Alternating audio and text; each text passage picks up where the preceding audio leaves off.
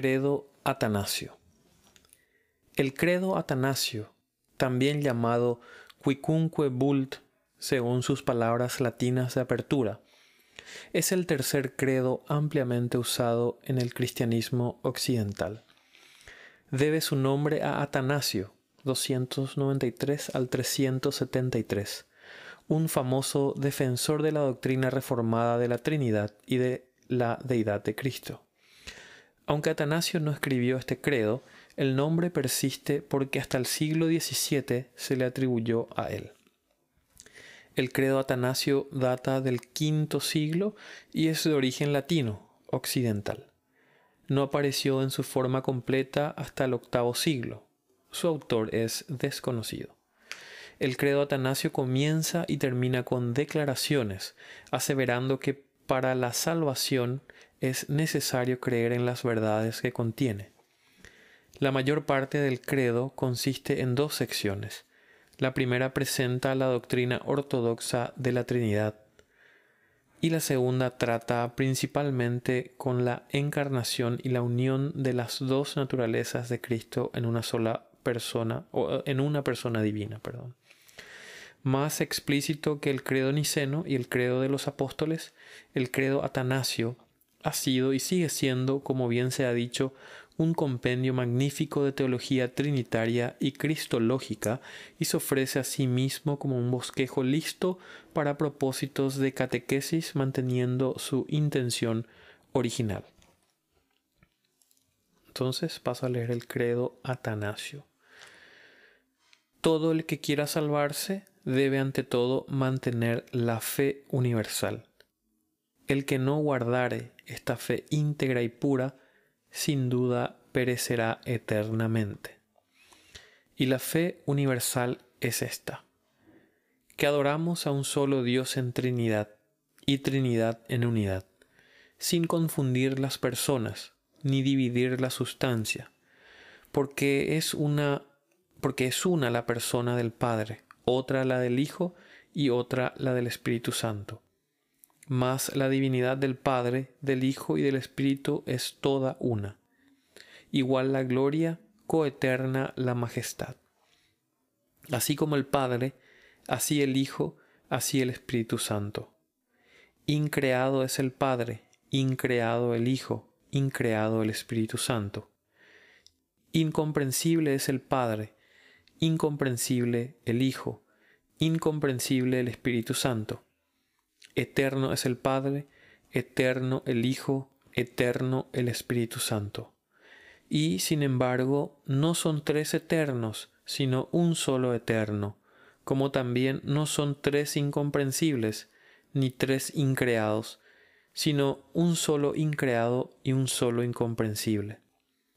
Y así también todopoderoso es el Padre, todopoderoso el Hijo, todopoderoso el Espíritu Santo. Y sin embargo no son tres todos todopoderosos, sino un solo todopoderoso. Asimismo, el Padre es Dios, el Hijo es Dios, el Espíritu Santo es Dios. Y sin embargo, no son tres dioses, sino un solo Dios. Así también, Señor es el Padre, Señor es el Hijo, Señor es el Espíritu Santo. Y sin embargo, no son tres señores, sino un solo Señor porque así como la verdad cristiana nos obliga a reconocer que cada una de las personas de por sí es Dios y Señor, así la religión cristiana nos prohíbe decir que hay tres dioses o tres señores. El Padre por nadie es hecho, ni creado, ni engendrado. El Hijo es sólo del Padre, no hecho, ni creado, ni engendrado. El Espíritu Santo es del Padre y del Hijo, no hecho ni creado ni engendrado, sino procedente. Hay, pues, un Padre, no tres padres, un Hijo, no tres hijos, un Espíritu Santo, no tres Espíritus Santos. Y en esta Trinidad nadie es primero ni postrero, ni nadie mayor ni menor sino que todas las tres personas son coeternas juntamente y coiguales.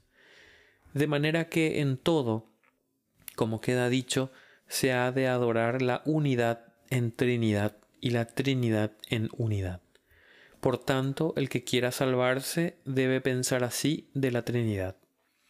Además, es necesario para la salvación eterna que también crea correctamente en la encarnación de nuestro Señor Jesucristo. Porque la fe verdadera que creemos y confesamos es que nuestro Señor Jesucristo, Hijo de Dios, es Dios y hombre. Dios de la sustancia del Padre, engendrado antes de todos los siglos, y hombre de la sustancia de su madre, nacido en el mundo, perfecto Dios y perfecto hombre, subsistente de alma racional y de carne humana, igual al Padre según su divinidad, inferior al Padre según su humanidad, quien, aunque sea Dios y hombre, sin embargo, no es dos, sino un solo Cristo. Uno no por conversión de la divinidad en carne, sino por la asunción de la humanidad en Dios. Uno totalmente no por confusión de sustancia, sino por unidad de persona.